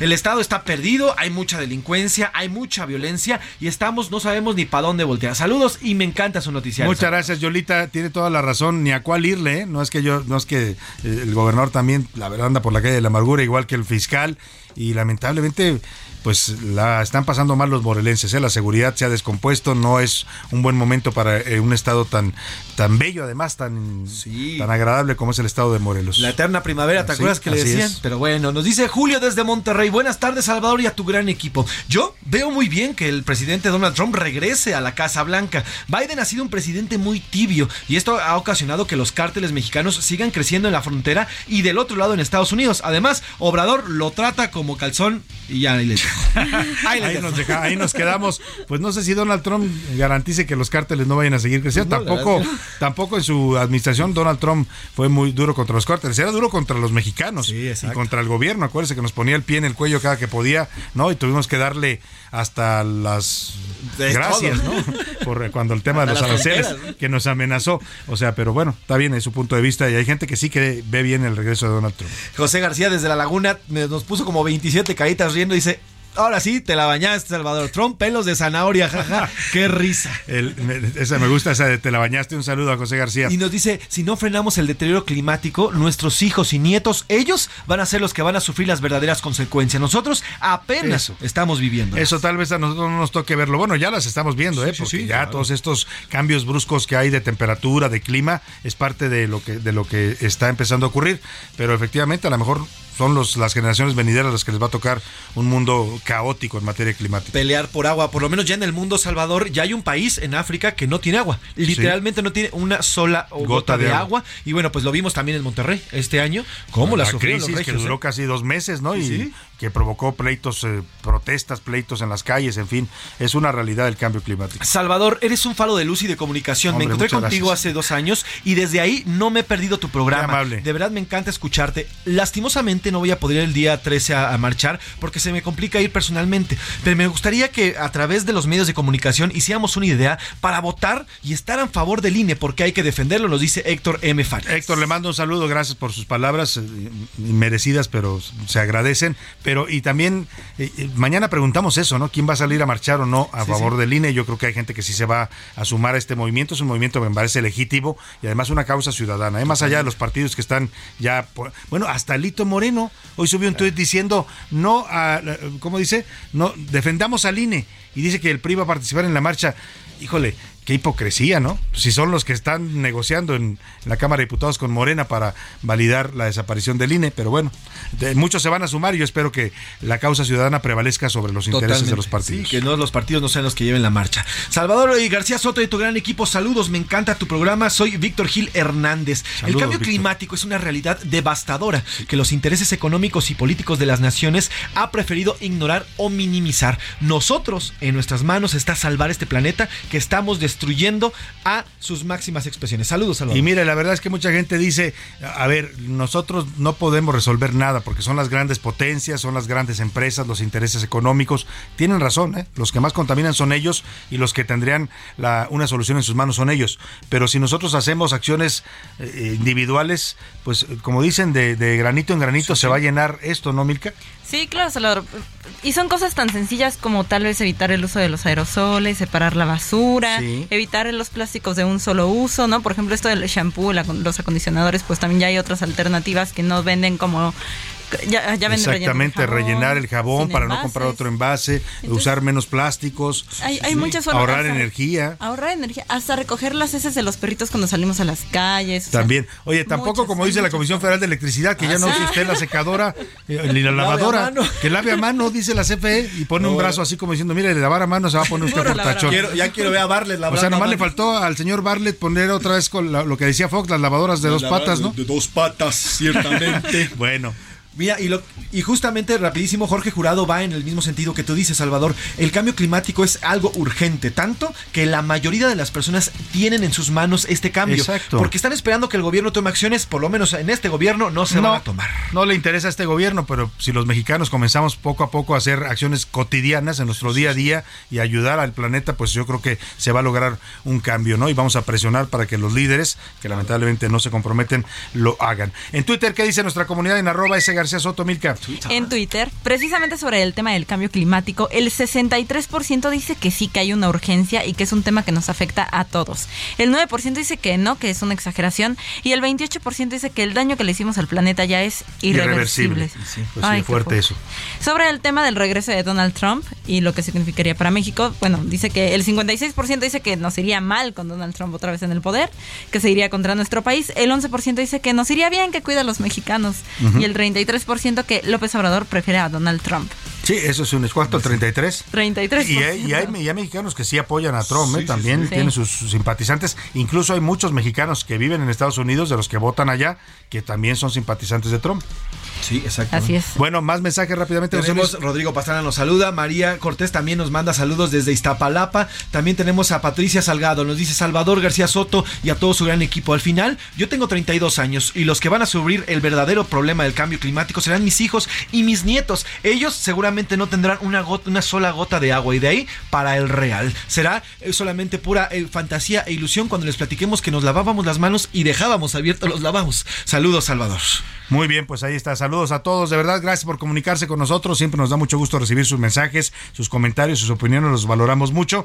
Y bueno, pues vamos a seguir haciendo preguntas siempre para que usted pueda comentar, opinar y debatir con nosotros. Gracias, Mirka. Gracias, José Luis. Gracias a ti, Salvador. Vámonos a otros temas importantes. A la una, con Salvador García Soto. Oiga, y vamos a hablar lamentablemente de un tema que sigue siendo doloroso para los mexicanos. Acabamos de tener la semana pasada dos casos que se están clasificando como feminicidio. El de esta jovencita eh, que se lanzó de un taxi en Iztapalapa porque el taxista pues eh, desvió su ruta y, no la quería bajar. Ella se asustó y, bueno, hay una versión que dice en este tema, por cierto, eh, un trailero que presenció el momento en que la joven se arroja. Hay una declaración de él circulando en las redes sociales de este trailero que dice que el, taxista la habría aventado, ¿eh? O sea, él dice que el taxista la aventó y él, ese trailero, declaró también ante las autoridades. Pero la versión hasta ahora aceptada por las autoridades es que ella se lanzó desesperada y por miedo a que la secuestrara el taxista. El otro caso, el de Ariadna Fernanda, pues la otra era Lidia Gabriela, la jovencita que se lanzó del taxi originaria de Tampico, Tamaulipas. El caso de Ariadna Fernanda, pues que está todavía en discusión, que ahora ya provocó un pleito político y jurídico entre la Fiscalía de la, la Ciudad de México y la Fiscalía de Morelos. Y ahí está la jefa de gobierno, Claudia Sheinbaum en medio, eh, pues son, hablan de la realidad es que no se ha logrado avanzar nada en el tema del feminicidio. Más allá de lo que digan las cifras oficiales, 11 mujeres siguen muriendo diariamente en México y este caso que nos va a contar Karina García, nuestra corresponsal allá en Oaxaca, lo confirma. Eh, es el caso de una cantante de música regional allá en Oaxaca, se llamaba Yasmín Aquino, tenía 30 y algo años de edad, perdóneme, 29, ni siquiera llegaba a los 30, 29 años. Lamentablemente fue asesinada este fin de semana a puñaladas. Cuéntanos, Karina García. Buenas tardes.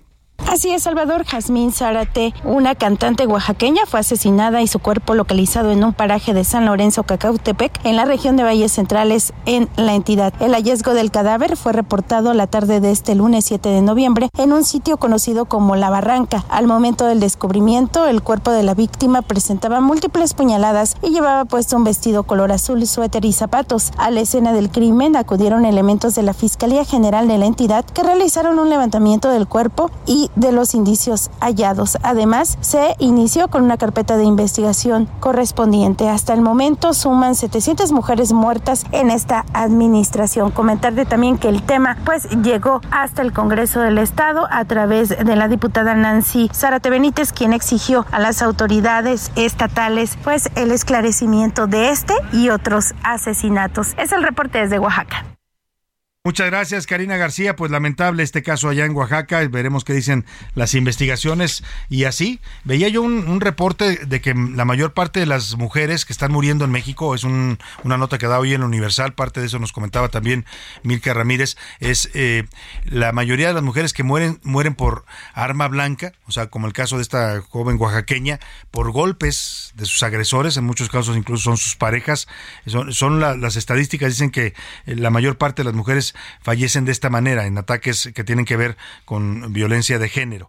Eh, ahí está la realidad de este tema de los feminicidios que lamentablemente no no cambia en este país a pesar de marchas, protestas, ¿no? Se queja mucho la gente cuando las feministas salen a la calle y vandalizan monumentos y vandalizan eh, parabuses o lo que sea, mobiliario urbano, pues, pero la realidad es que a nadie parece conmoverle eh, estos casos tan dolorosos de mujeres que están siendo violentadas y asesinadas en este país.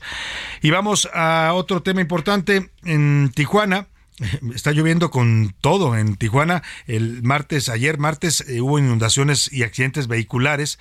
También eh, eh, caída de árboles, en fin, se vino fuerte la lluvia allá en Tijuana. Vamos contigo, Ana Laura Wong, para que nos cuentes. Buena tarde. ¿Qué tal Salvador? Muy buenos días. Te saludo desde Tijuana para informarte que tras las lluvias que se registraron durante el martes y madrugada del miércoles, se han registrado inundaciones en Tijuana. Uno de los incidentes más relevantes fue que un adolescente de 16 años de edad y su hermano de 22 años fueron arrastrados por la corriente de agua en el desarenador ubicado en el callejón Quetzal del Cañón del Pato. Desde las 7.30 de la noche, elementos de bomberos y de la División de Rescate Acuático ingresaron al desarenador en búsqueda de los jóvenes y debido a las condiciones climatológicas suspendieron la búsqueda cerca de las 11 de la noche, reanudando labores la mañana de este miércoles. Fue cerca de las 9.30 de la mañana cuando se registró el hallazgo del cuerpo de la menor en el arroyo que conecta al cañón del matadero. Por el momento continúa la búsqueda del joven de 22 años de edad. Esta es la información desde Tijuana, Baja California. Los deportes en A la Una con Oscar Mota. Oscar Mota, bienvenido nuevamente. Mi querido Salvador Gracias Soto, amigas y amigos, soy un gran día para ganar minuto 20, primer tiempo. México sigue ganando 1-0 a Irak, partido que se está disputando en Girona, allá por supuesto en Europa, en España. A Irak se le ha enfrentado solamente una ocasión en el Mundial de México 1986. México ganó en esa ocasión 3 0 y bueno, a partir de ahí no había tenido otra, otra reunión. La polémica que platicabas, querido Salvador, y ayer dimos una pequeña introducción. Bueno, número uno, aquí no hay polémica. Eh, se anuncia que Jesús Tecatito Corona no alcanzará recuperación debido a una fractura de tibia y peroné que tuvo a principios de este año. Segundo, el tema de los delanteros. Escuchemos a Tata Martino y lo platicamos rápidamente. La explicación que se encuentra a lo mejor es la que menos se apega a la realidad, porque la realidad es que Santi es el goleador de Europa League, pero tiene muy pocos minutos, este, juega muy de vez en cuando y a lo mejor este, establecerlo solamente desde los goles que ha hecho en a ver, yo, yo no entiendo que no O sea, Dice eh, que Santiago Jiménez, jugador que salió de Cruz Azul, está jugando ahora en el Feyenoord. Sí, dice, es el máximo goleador de la Europa League, cosa que no es menor, pero juega poco. O sea, estadísticamente entra y anota. Y entonces prefiere a jugadores que se están recuperando, que no han salido de lesiones y que no nos pueden garantizar esa efectividad, no entiendo. O sea, sí Raúl Jiménez, pero no Santiago Jiménez. Y sobre todo Rogelio Funes Mori. Rogelio Funes Mori, que también viene de una lesión, tampoco puede garantizar esa efectividad. Y dice el Tata, no, es que tenemos que hablar de jerarquías. Discúlpeme, señor Tata, pero si usted habla de jerarquías, el máximo goleador de la selección mexicana está anotando goles todavía. Claro, y además es, además es un joven que tiene ganas de, tiene hambre, hambre de triunfo. Claro. De esos necesitamos necesitamos en la selección. Y son de momento los delanteros. No, y no lo quiere convocar. No lo va a llevar seguramente. Pues vaya polémica, Oscar Mota. Vamos a estar pendientes contigo. Gracias. Le seguimos reportando el resultado. Muy buena tarde. Vámonos, vámonos a la pausa con esta canción que se llama Electo. Es de Alice Cooper, una canción de 1973.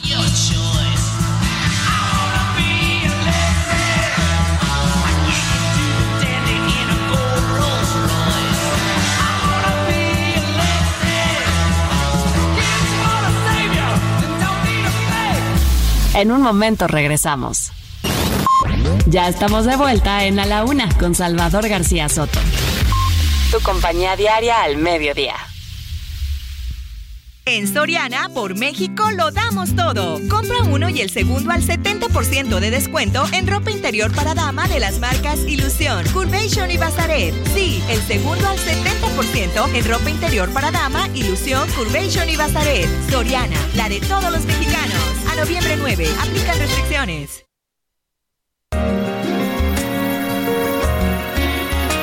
Las palabras amagadas, los silencios obligados las mentiras que dijeron por robarse unos pedazos. Cuánta tierra levantaron por mostrarnos su grandeza. Lo que de verdad lograron fue que nos dieran tristeza y tanta pena que dan. Ya no nos verán llorar. Cuánto vale lo que eres, cuánto vale lo que das.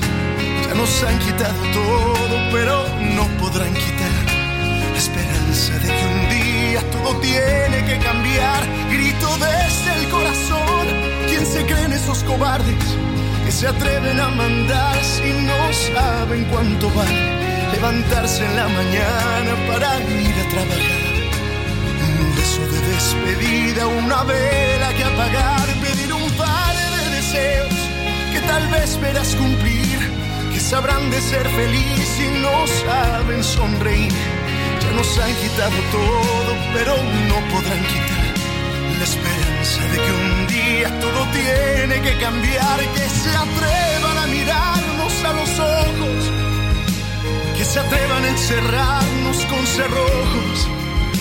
Hemos esperado tanto y no hemos de desesperar, porque todo lo que sube algún día de bajar y que se atrevan a pensar que son eternos Dos de la tarde con 32 minutos. Regresamos de la pausa con esta canción de Carlos Rivera. Es una canción de 2018, se llama Grito de Guerra.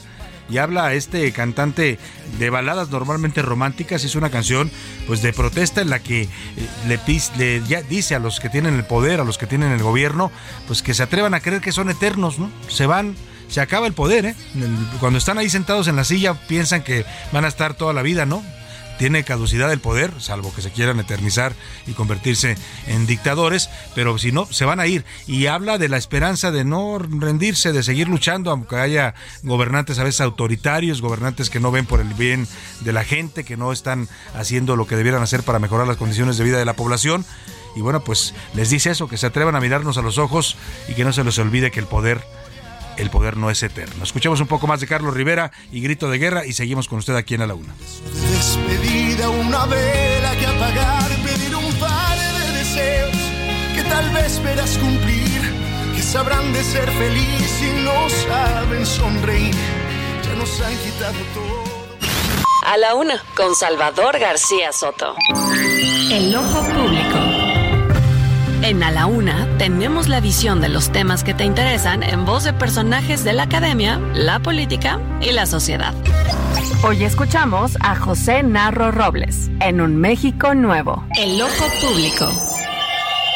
Muy buenas tardes. En mi participación anterior pedí al auditorio defender al Instituto Nacional Electoral y de esta forma a la libertad y la democracia. Incluso salir a la calle para expresar el rechazo a la iniciativa del presidente. El INE y el sistema de organismos electorales locales ha demostrado a lo largo de más de 25 años su capacidad para organizar imparcialmente cientos de procesos electorales libres, en paz, confiables, con resultados creíbles y oportunos. En las últimas cuatro elecciones presidenciales, hemos atestiguado el fin de un régimen de partido dominante y la alternancia de tres partidos diferentes. Hemos constatado la organización de numerosas jornadas electorales que transcurrieron en paz, que fueron ejemplares y en las que se eligieron a decenas de miles de servidores públicos dentro de veintenas de miles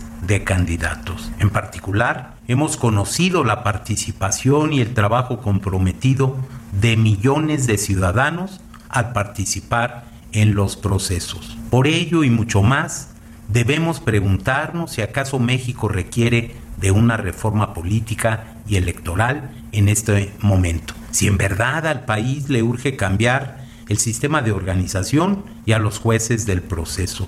Si se requieren nuevas reglas, por cierto, desconocidas, y si son suficientes los menos de 300 días que restan para que inicie formalmente el proceso electoral y se puedan tener atendidos integralmente todos los asuntos legales, técnicos y organizativos que demanda el proceso. La respuesta a las interrogantes es clara. No solo no es necesario hacerlo, es absurdo e inconveniente. De prosperar la iniciativa, se estaría atentando en contra de nuestra libertad y de la democracia, pero también se estaría poniendo en riesgo la elección presidencial. Los legisladores de todos los partidos deben entender que se trata de una trampa peligrosa para nuestro país. Adicionalmente, que la democracia pertenece a los ciudadanos, no a ellos o a los partidos políticos. No se deben negociar las propuestas ni ceder frente a esta situación.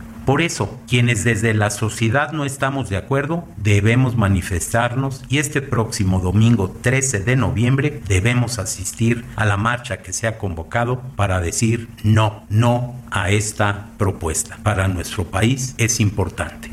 Heraldo Televisión, ahora también por Sky HD. Toda la programación de Heraldo Televisión a través del canal 161 de Sky HD. Noticias, deportes, entretenimiento, gastronomía y mucho más.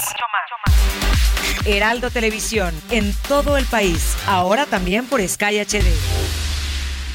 Bueno, ya estamos regresando. Escuchábamos este interesante comentario del doctor José Narro Robles en el ojo público. Eh, la defensa del INE es un tema central ¿eh? para el futuro de este país, no, no solo de nosotros, sino de nuestras futuras generaciones, porque lo que está en juego es la posibilidad que podamos seguir teniendo un instituto certero a la hora de organizar las elecciones. Más allá de si a, a usted le cae bien o no los consejeros, ganan mucho, sí, sí ganan mucho, habría que bajarles el sueldo, habría que reducir el costo de las elecciones todo eso está, está bien, hay que hacerlo, yo soy partidario de eso, pero desaparecer al INE para crear un nuevo órgano que no tenemos certeza que vaya a ser autónomo y que parece más bien quieren controlar desde este gobierno, pues ahí sería, estaríamos entregando pues lo que ya entregamos una vez los mexicanos 75 años de priismo fue por eso, porque nunca pudimos tener elecciones confiables, elecciones profesionales y elecciones imparciales. Lo tenemos hoy y la prueba es que hemos pasado en los últimos 22 años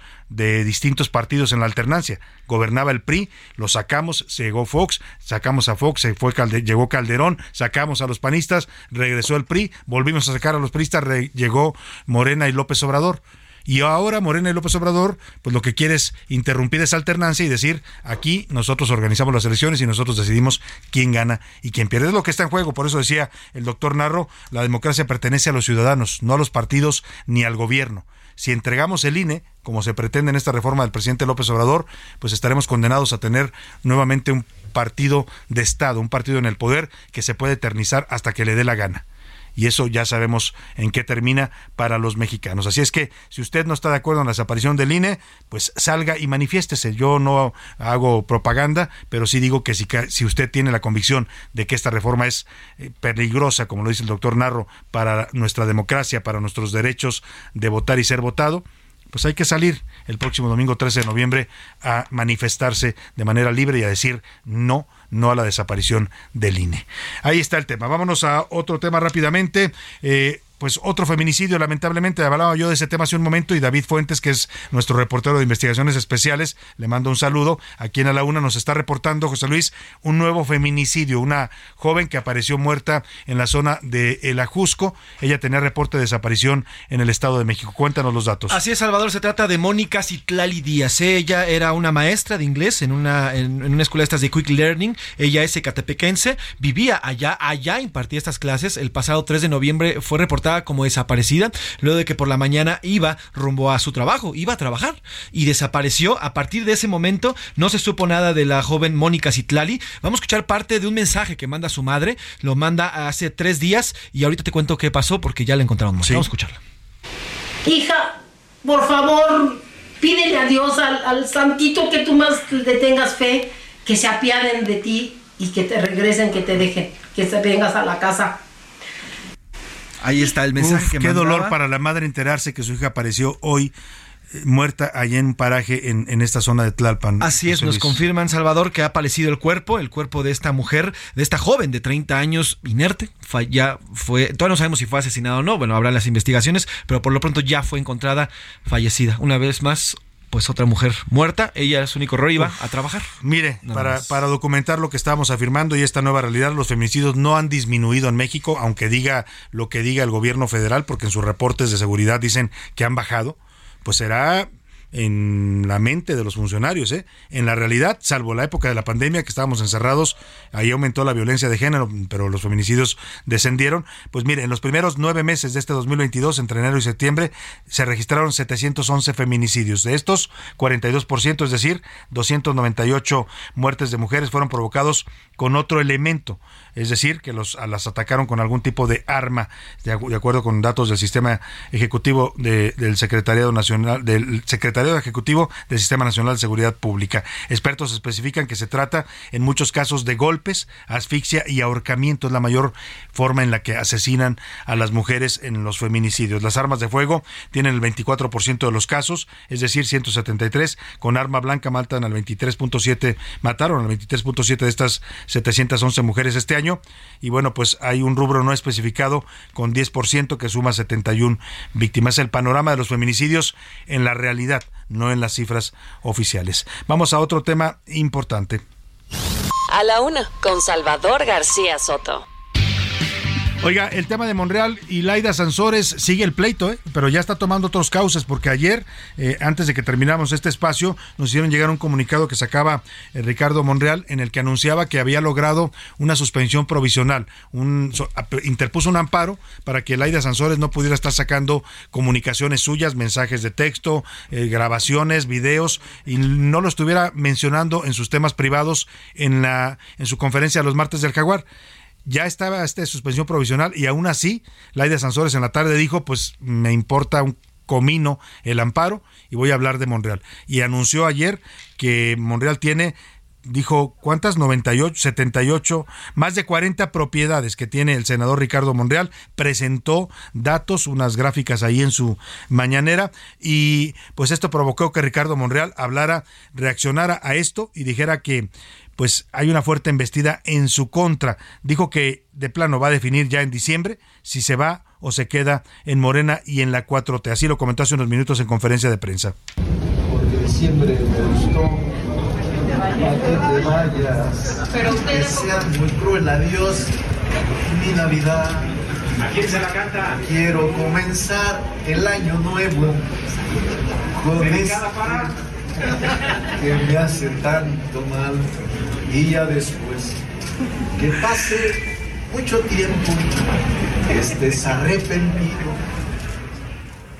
Bueno, pues ahí se puso a cantar Monreal esta canción de José Alfredo Jiménez. Diciembre me gustó para que te vayas. Está anticipando que podría ya dejar el partido Morena y la 4T. Y es que la embestida va con todo, ¿eh?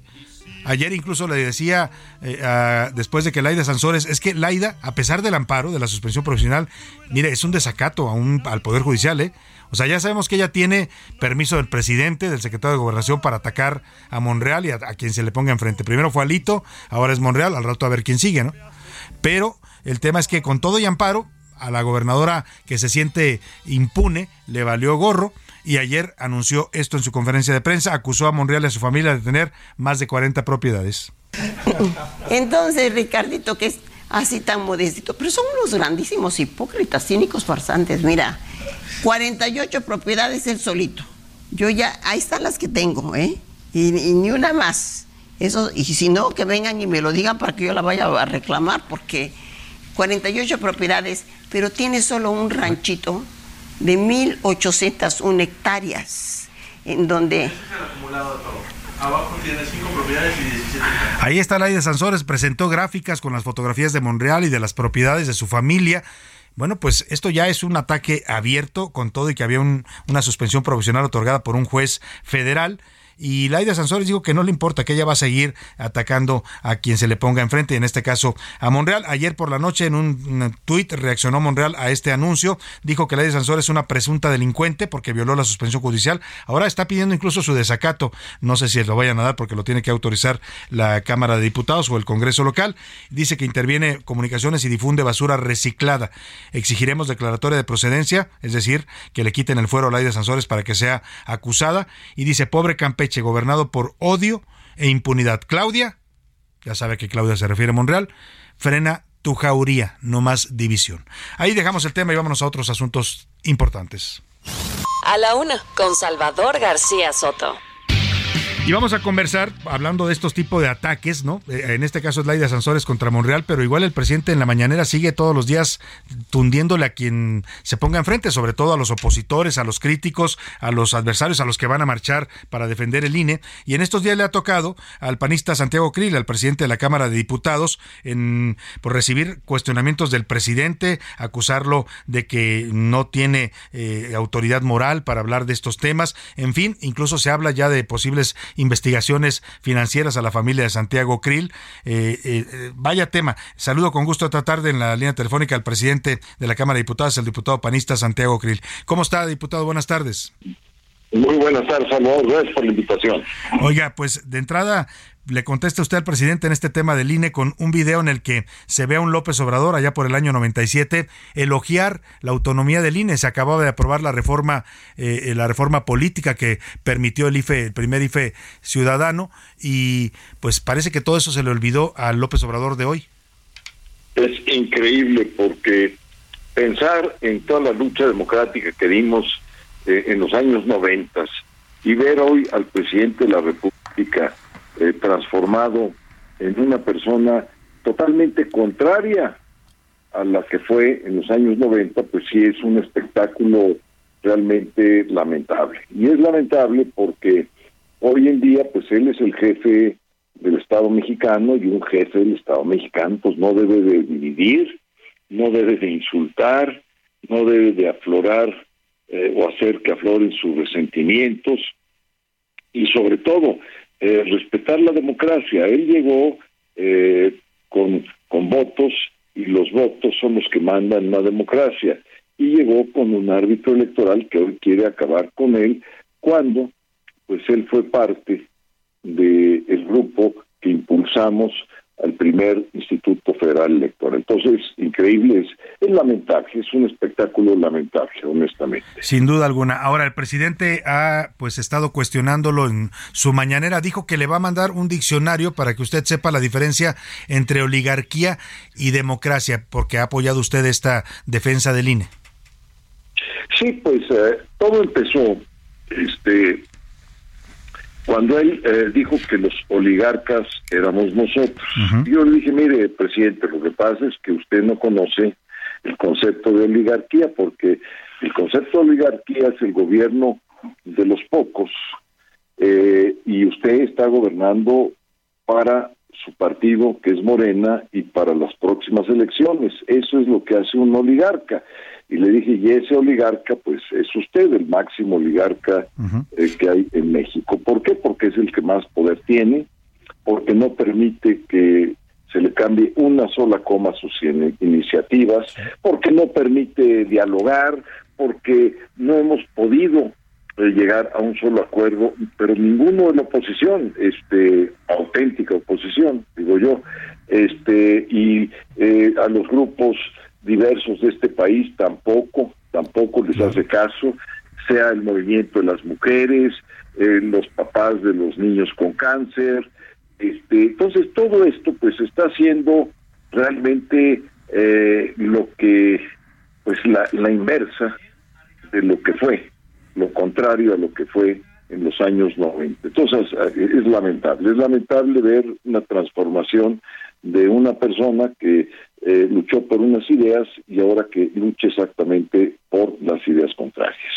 Ahora, diputado Santiago Krill, a partir de estas eh, críticas que le ha hecho el presidente, no sé si es coincidencia, pero salen publicaciones en medios como la revista Contralínea, en la que dice que están investigando, la Unidad de Inteligencia Financiera, que lo están investigando a usted, a su hijo y a Ricardo Anaya por una presunta red de empresas eh, fantasma que estarían habrían utilizado ustedes en algunos negocios. Eh, ¿Qué tiene usted que decir a esto y si lo ve también como un tema de intimidación? Nada, absolutamente nada. No conozco este, absolutamente de ninguna investigación. Es más, este, llevo más de eh, eh, pues 50 eh, años o casi 50 años de ejercicio profesional. Nunca he tenido una sola investigación, demanda ni absolutamente nada. Este pueden hacer lo que quieran, Salvador. Este es una cosa realmente increíble, pero pues yo tampoco doy crédito a lo que se dice, ¿no? Este, simplemente no sé absolutamente nada y sí me extrañaría mucho que, eso pasara. En fin. ¿No le preocupa, digamos, esto, que, puedan estar buscando cosas en la unidad de inteligencia financiera? No, mira, lo que me ocupa es eh, que la oposición avance, conformar un polo opositor, la, el polo opositor más fuerte, más consolidado que ha existido en México, y que ese polo opositor eh, pueda ganar las elecciones del 24. Y voy a buscar encabezar ese polo opositor. Este, esa será ya, digamos, mi, mi camino, que mi ruta que tomaré este eh, una vez que deje eh, este cargo tengo actualmente. Claro, usted fue consejero ciudadano del INE, de este primer INE ciudadano allá en el 97 que surge esta reforma política que elogiaba el presidente López Obrador entonces en este tuit eh, que usted compartió. ¿Por qué hay que defender al INE, Santiago Cris? Le pregunto porque mucha gente pues siente que este asunto es lejano y la gente dice sí, cuesta mucho la democracia, sí, los partidos y los consejeros ganan mucho, pero la verdad es que estamos ante un tema que puede ser vital para el futuro de este país país? mira, te lo voy a explicar, Salvador, este, eh, con un deporte, que es el fútbol que nos encanta la gran mayoría de mexicanos y mexicanos. ¿Te puedes tú imaginar eh, un partido entre dos equipos sin árbitro o con un árbitro que no marque los faules, los fuera de lugar, eh, los penalties? ¿Qué pasaría? Sería una carnicería eso.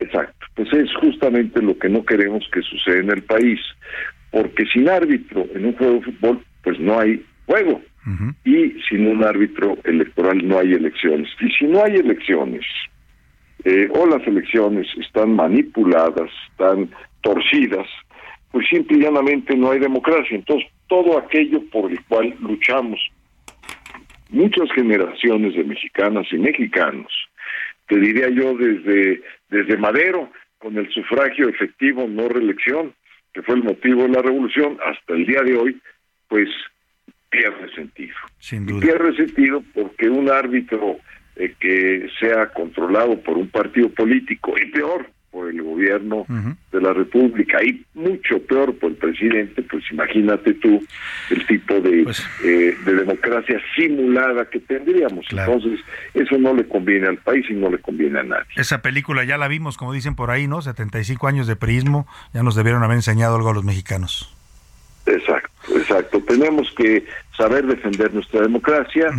eh, yo me uno al lema de el INE no se toca y me uniré a la marcha como un ciudadano más con mi familia el próximo domingo que estaremos defendiendo al árbitro electoral que sí, efectivamente, Salvador, fui de los constructores del árbitro electoral, junto con muchas otras personas, mujeres y hombres, que nos dedicamos a hacer el proceso de transición democrática de México, porque no solamente nos tocó diseñar y ser constructores del eh, del, del, INE, es decir, del IFE antiguo o INE, sino del IFAI, que es el Instituto de Transparencia, de la Comisión Nacional de los Derechos Humanos. Por cierto, qué papel tan lamentable está jugando la presidenta de la Comisión Nacional de los Derechos Humanos, apoyando, imagínate tú, este bodrio de reforma electoral, pero nos tocó también construir la Auditoría Superior de la Nación, el Coneval, el INECI, pues este, la Comisión Federal de Competencia Económica y así te podría yo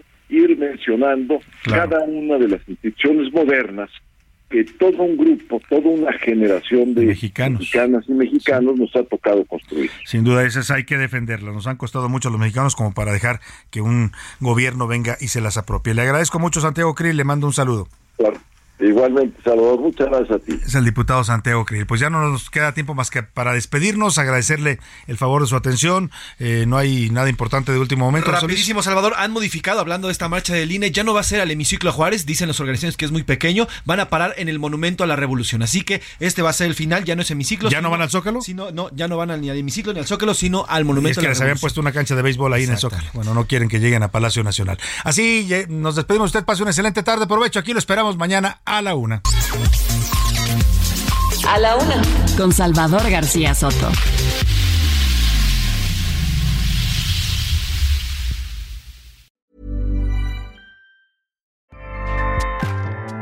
ACAST powers the world's best podcasts.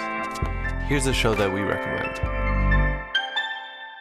The Real Housewives is a guilty pleasure for most, but if you're looking to not feel guilty about that pleasure, tune in to Everything Iconic with me, Danny Pellegrino, where I break down all the messy moments and behind the scenes antics of Bravo's popular franchise. And on Everything Iconic, I also interview celebrity guests like Kelly Ripa, Kiki Palmer, Drew Barrymore, Cameron Diaz, and more about their guilty pleasures, their past work, and so much more. So if you're pop culture obsessed and find yourself watching way too much reality TV like me, tune in to Everything Iconic with Danny Pellegrino wherever you listen to podcasts. ACAST helps creators launch, grow, and monetize their podcasts everywhere. ACAST.com.